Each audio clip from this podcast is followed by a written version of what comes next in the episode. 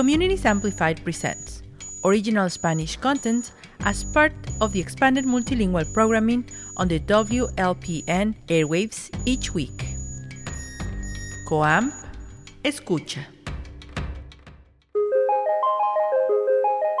Hola, buen día a todos los que nos escuchan en tiempo real. Eh, muchísimas gracias por acompañarnos.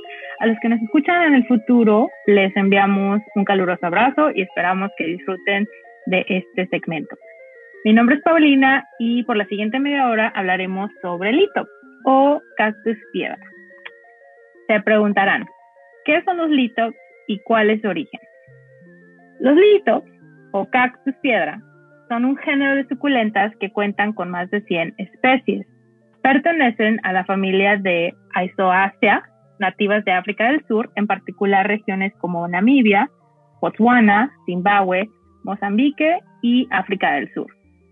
A los litos también se les conoce como piedras vivas, piedras vivientes, cactus piedra, plantas piedra o piedras florecientes, ya que algunos ejemplares poseen hermosos colores vivos.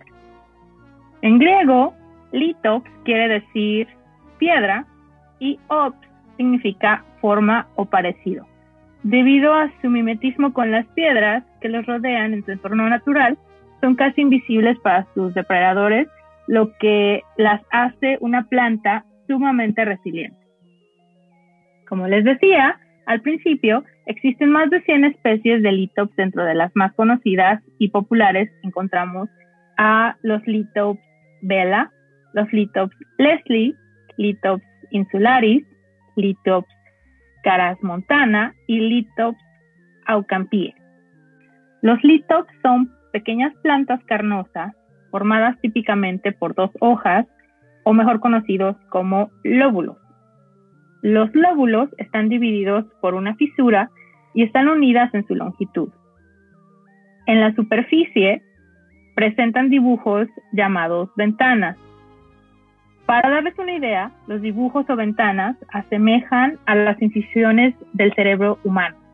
Estas ventanas son una parte importante de los litops, ya que es lo que les da una característica estética muy peculiar. Las ventanas tienen sus propias partes llamadas penínsulas, usualmente cuando está la curva en esa incisión que les mencionaba, canales de rubricaciones, ah, islas, puntos oscuros, y el margen interno, que son todos parte de este dibujo que tienen los litops en la parte superior. Imaginen estos ejemplares en diversos colores y combinaciones. Algunos pueden tener colores como café y amarillo, otros son verdes y café, algunos un poquito más exóticos son rojos con blanco, según las diversas variedades de litops, algunos son morados con gris, rojos y verdes, entre muchas otras variedades. Los litos también cuentan con un cuerpo, una raíz y una parte llamada meristemo, que es el tejido joven de la planta que se encuentra en los lugares de crecimiento de la planta y está formado por células que se dividen continuamente para generar tejido. Esta última parte es bien importante porque está ubicada entre la raíz y el cuerpo, por esa parte donde uh, los litops también absorben agua al momento de, que lo necesitan. Los litos no suelen tener un tamaño mayor a 8 centímetros de ancho y unos 20 centímetros de extensión y su media de vida son 10 años, aunque pueden llegar a vivir hasta 20. Pueden vivir de manera aislada o bien formando grupos y su crecimiento es lento. Lo más mágico, lo más bonito y extraordinario de estos bellos ejemplares son las flores. Sus flores son perfumadas, son de 2 a 4 centímetros de diámetro. Sus frutos contienen numerosas semillas que se abren en la temporada de lluvias y durante el invierno las hojas nuevas nacen del centro de la planta y crecen a expensas de los nutrientes de las hojas de la temporada anterior. Poco a poco las hojas se secan y mueren dando paso al ciclo de vida de los litos. ellos básicamente al crecer se van alimentando de sus, propios, sus propias hojas o los lóbulos, como les mencionaba hace ratito. Durante su periodo de vida por un año, esas hojitas son las que les van a estar dando alimento a las nuevas hojas para que puedan seguir creciendo. ¿Cómo podemos cuidar si ustedes adquieren uno de estos ejemplares? ¿Cuáles eh, son los cuidados y cómo pueden cultivarlos también? El periodo de crecimiento de los hitos dura de julio a noviembre, o sea, todo el verano y entrando el otoño. Durante la primavera, lo que queda de las hojas antiguas asemejan un papel cartón que envuelve a las nuevas hojas. Conforme va pasando el tiempo, se van arrugando un poquito y en cuanto la planta recibe un poco de humedad o de lluvia, el nuevo tallo emerge del antiguo y de esta manera comienza el crecimiento de las nuevas hojas o lóbulos. Los litos son muy longevos y eso les permite vivir en la misma maceta durante todo un ciclo de vida.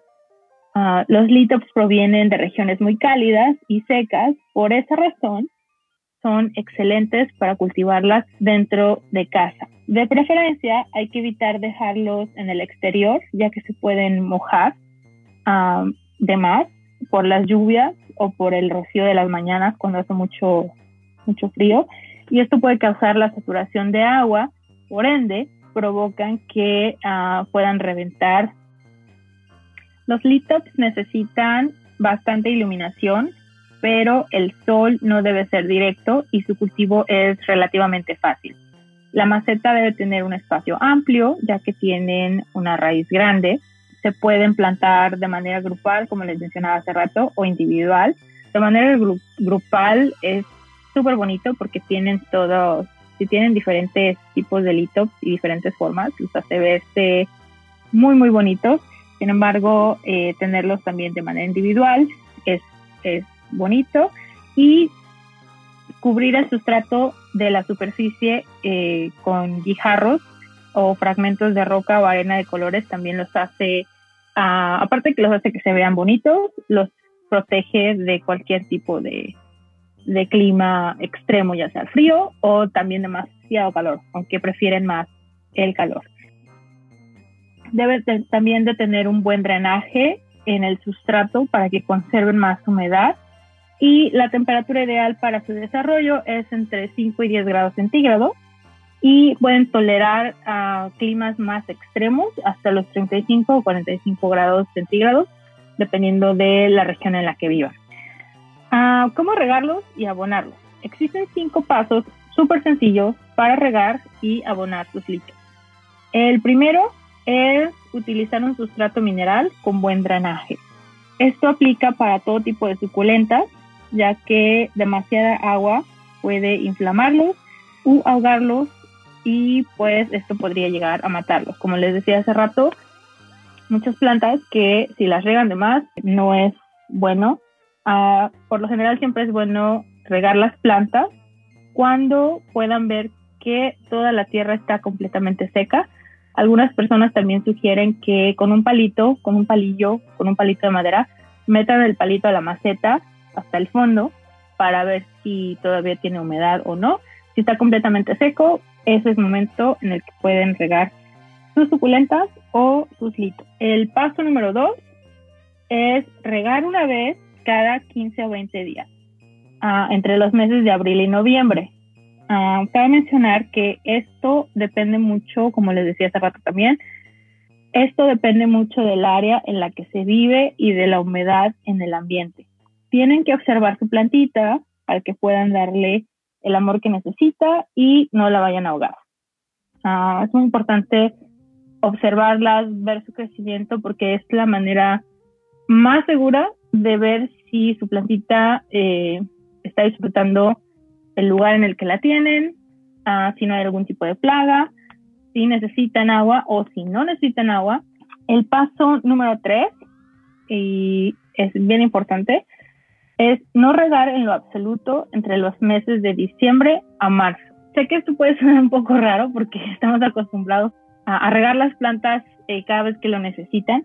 Sin embargo, los litops no necesitan agua de diciembre a marzo, ya que todo lo que han absorbido durante este periodo de crecimiento va a ser suficiente para que ellas puedan sobrevivir el invierno sin la necesidad de regarlas. Paso número cuatro, mantenerlos ventilados y donde reciban un mínimo de 5 horas de sol diario. Recuerden, no sol directo. Paso número 5, en verano deben evitar el sol directo en las horas centrales del día, ya que esto puede quemarlos. Si los tienen junto a una ventana, el vidrio puede incrementar las quemaduras, ya que actúa como una lupa. Es necesario que el sustrato seque por completo entre, entre un riego y el siguiente. Hay que respetar el ciclo vegetativo de estas plantas, ya que un riego fuera de temporada podría matarlos.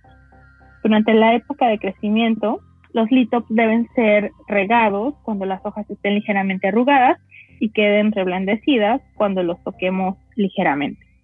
Los litops son plantas muy resistentes a plagas y enfermedades, siendo sus enemigos el exceso de riego y el frío. Se recomienda no regarlos durante el invierno. ¿Qué sustrato necesitan o qué tipo de tierra necesitan para vivir sanos y felices? Los litops aman un sustrato completamente mineral. No toleran una alta concentración de materia orgánica debido a que ésta retiene mucha humedad, lo que podría generarles la muerte o pudrición. El sustrato o la tierra ideal es una mezcla de arena gruesa de río, previamente lavada y seca, grava muy fina. Algunos ponen una mantilla de hojas para enriquecer el suelo para que les dé más nutrientes y muy poca materia orgánica mezclada con carbón vegetal. Algunas personas recomiendan poner carbón abajo para que actúe como drenaje y les dé ventilación y mezclar la tierra. Después de que ya los tienen en su maceta, vienen preguntas como los tengo que podar, los tengo que transplantar, cómo los puedo polinizar, cómo se polinizan, cómo hacemos más. A diferencia de otras plantas y suculentas, los litops no se podan. Estas plantas no se cortan. Solo hay que eliminar las hojas secas que quedan después del ciclo de vida para eliminar las plagas o enfermedades parasitarias que se pudieran presentar si no se le da el cuidado necesario. El trasplante suele suceder o suele requerirse cada dos a tres años y el mejor periodo para hacer este trasplante de maceta o a otro lugar es cuando las hojas viejas ya se hayan arrugado completamente y las nuevas hayan salido. La polinización. Bueno, los litops suelen florecer durante el verano y algunas veces en el otoño. Las flores duran cerca de una semana y se polinizarán sus semillas uh, una vez que maduren y eso se tarda aproximadamente cuatro días. Una vez que tengan sus litops, si se animan a polinizar los litops, eh, lo pueden hacer de la siguiente manera. Con un pincel blando, de preferencia de cerdas naturales, pasa, tienen que pasar el pincel sobre las enteras de las flores de, de su lito y luego sobre el estigma de otra planta, o sea, pasar el pincel sobre la otra planta, teniendo cuidado de no mojar las flores para que no perjudiquen el polen. Es más o menos hacer la tarea de una abeja, pero con un pincel y en alrededor de siete meses aproximadamente de la polinización, las semillas van a estar maduras. Si la polinización se llevó a cabo correctamente, en unos días van a poder observar que se desarrolla una cápsula que contiene las semillas. Esta tiene que dejarse sobre la planta hasta que se seque completamente. Va a aparecer como una, como si fuera una piedrita saliendo de la planta pero son, es la cápsula que contiene las semillas. Al cabo de unos siete meses, las semillas van a estar listas para el periodo de lluvias y eso va a ser en la primavera siguiente. durante todos esos meses tienen que dejar esta cápsula ahí para que, las, ah, para que se vaya desarrollando. Y ya estando en esa etapa, se puede tomar la cápsula de la planta donde se encuentran las semillas en un papel o en un algodón mojado los pueden rociar con mucho cuidado con agua y en unas horas las semillas maduran, la cápsula se abre una vez que ya está húmeda y va a liberar las semillas para que puedan tener más litos. Ahora, una vez que tienen todas estas semillas, eh, pueden ya empezar el siguiente proceso, que viene siendo a multiplicar sus litos. Eh, como les acabo de mencionar, eh, la multiplicación de los litos es por medio de la semilla. El mejor periodo para, que para este proceso es la primavera o el otoño, ya que son temporadas en las que no hace ni mucho calor ni mucho frío. Si hiciéramos este proceso en temporadas de, como el invierno o el, el verano, podría perjudicar mucho, sobre todo a las plantas jóvenes que estamos esperando puedan salir, ya que las estaríamos exponiendo a climas más extremos. Para seguir con la multiplicación de los litops se pueden usar macetas pequeñitas de unos 10 centímetros y cada maceta puede contener de 20 a 80 semillas. Ah, como les dije hace rato, los litros pueden crecer solitos o pueden crecer en grupos. Ah, pero si quieren ponerlos a todos juntos, eh, se les recomienda que pongan de 20 a 80 semillas dependiendo del tamaño de la maceta. Utilizar la mezcla de sustrato indicada es bien importante para la propagación de los litos. La maceta puede ser colocada en una zona iluminada donde no tenga sol directo y donde tengan un área en la que puedan controlar la humedad.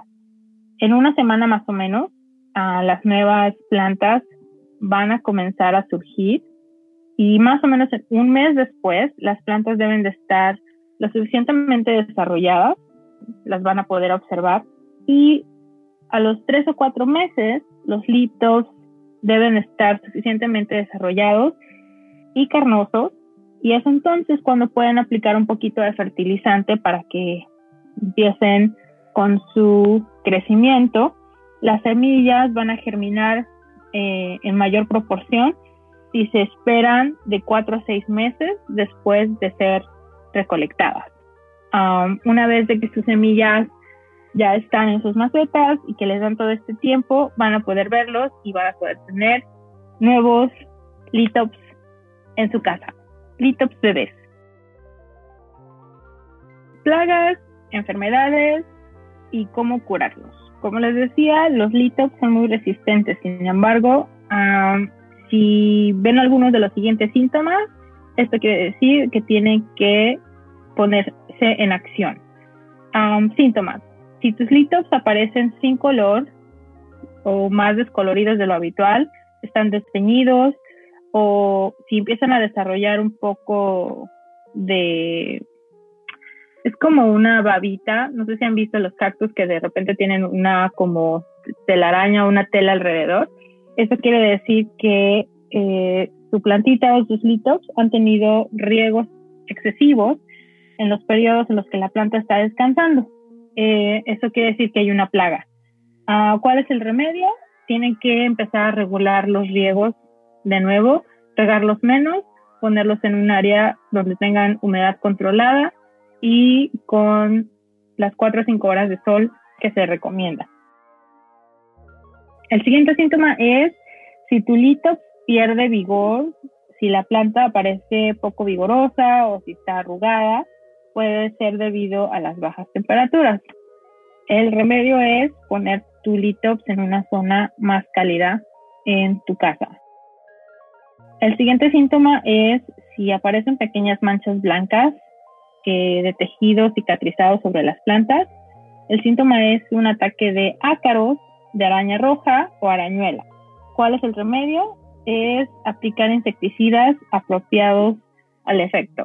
Ahora, quizás podemos hacer otro programa en el que solamente podemos hablar de cómo curar plantitas, cactus y suculentas, porque sí es súper importante que actúen rápido, porque si no, su plantita puede estar en riesgo de infectar a otras plantitas o de que no lo puedan salvar a tiempo y pues obviamente se, mueren.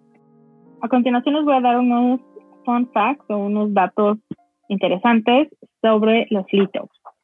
Ah, los primeros litops fueron descubiertos por William John Burchell en 1881 durante una expedición botánica en el sur de África. Durante este viaje, uh, Burchell encontró piedras marrones de, de, aspecto extraño con una fisura en la superficie cerca de la ciudad de Priesca.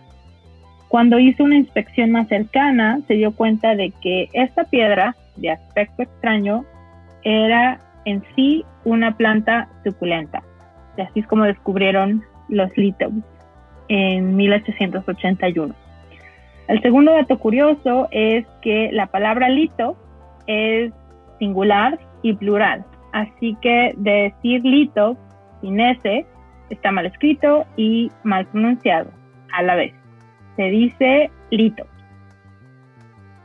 El tercer dato es que en África los locales ah, la llamaban pezuña de ganado, pezuña de oveja o pezuña de caballo.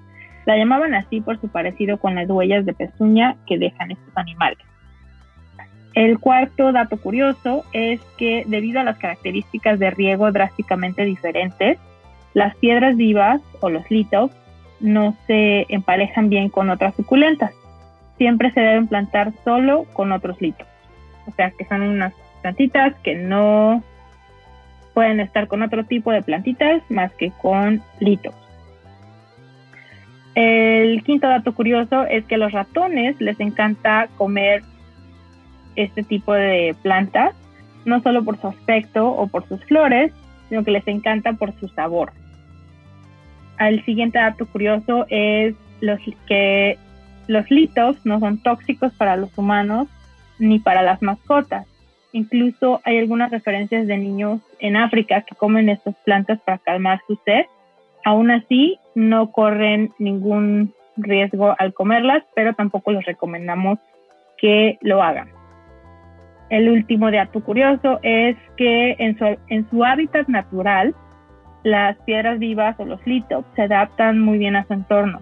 Se parecen tanto a la arena y a las piedras que es bastante difícil detectarlos, incluso para aquellos que tienen ojos entrenados y años de experiencia tratando con, con.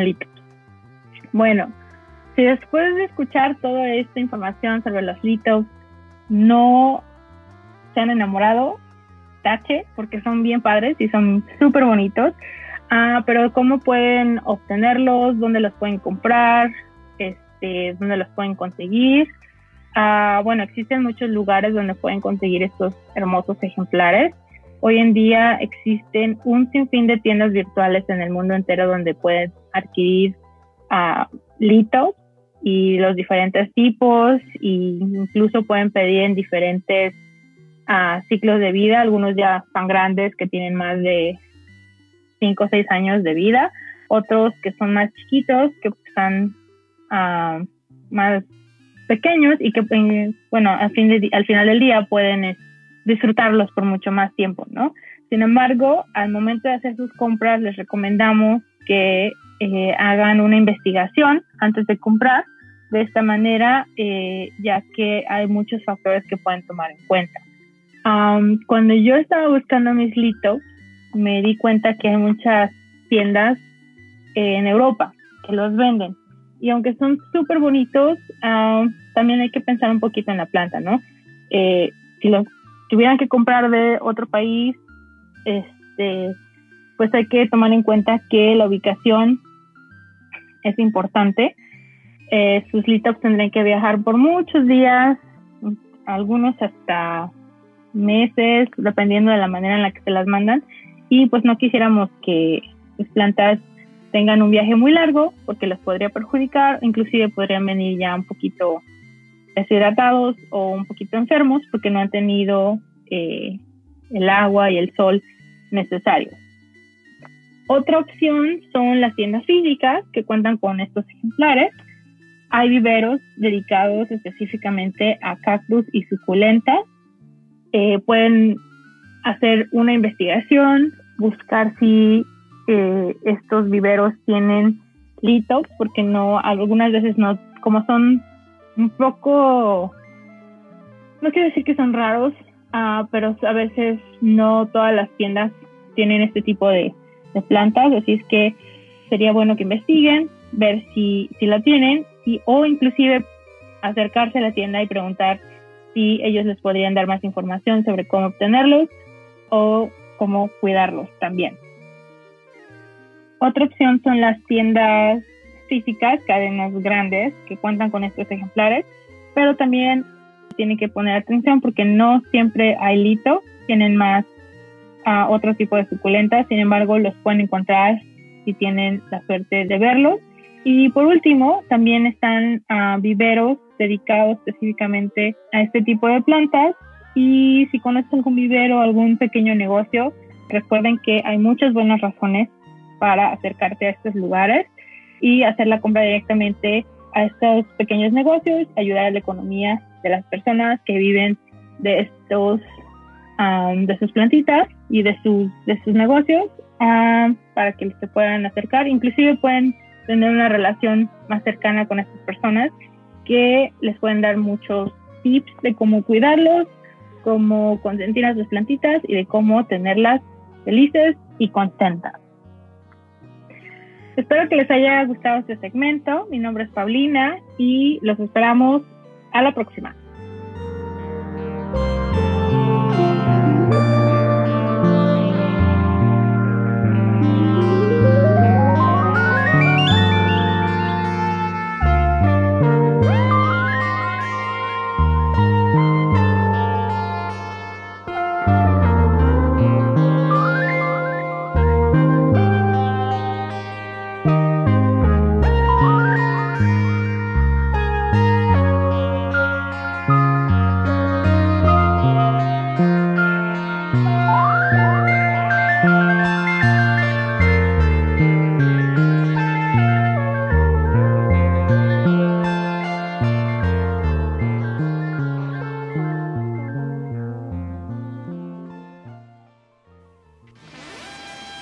Fue un segmento de Comunidades Amplificadas.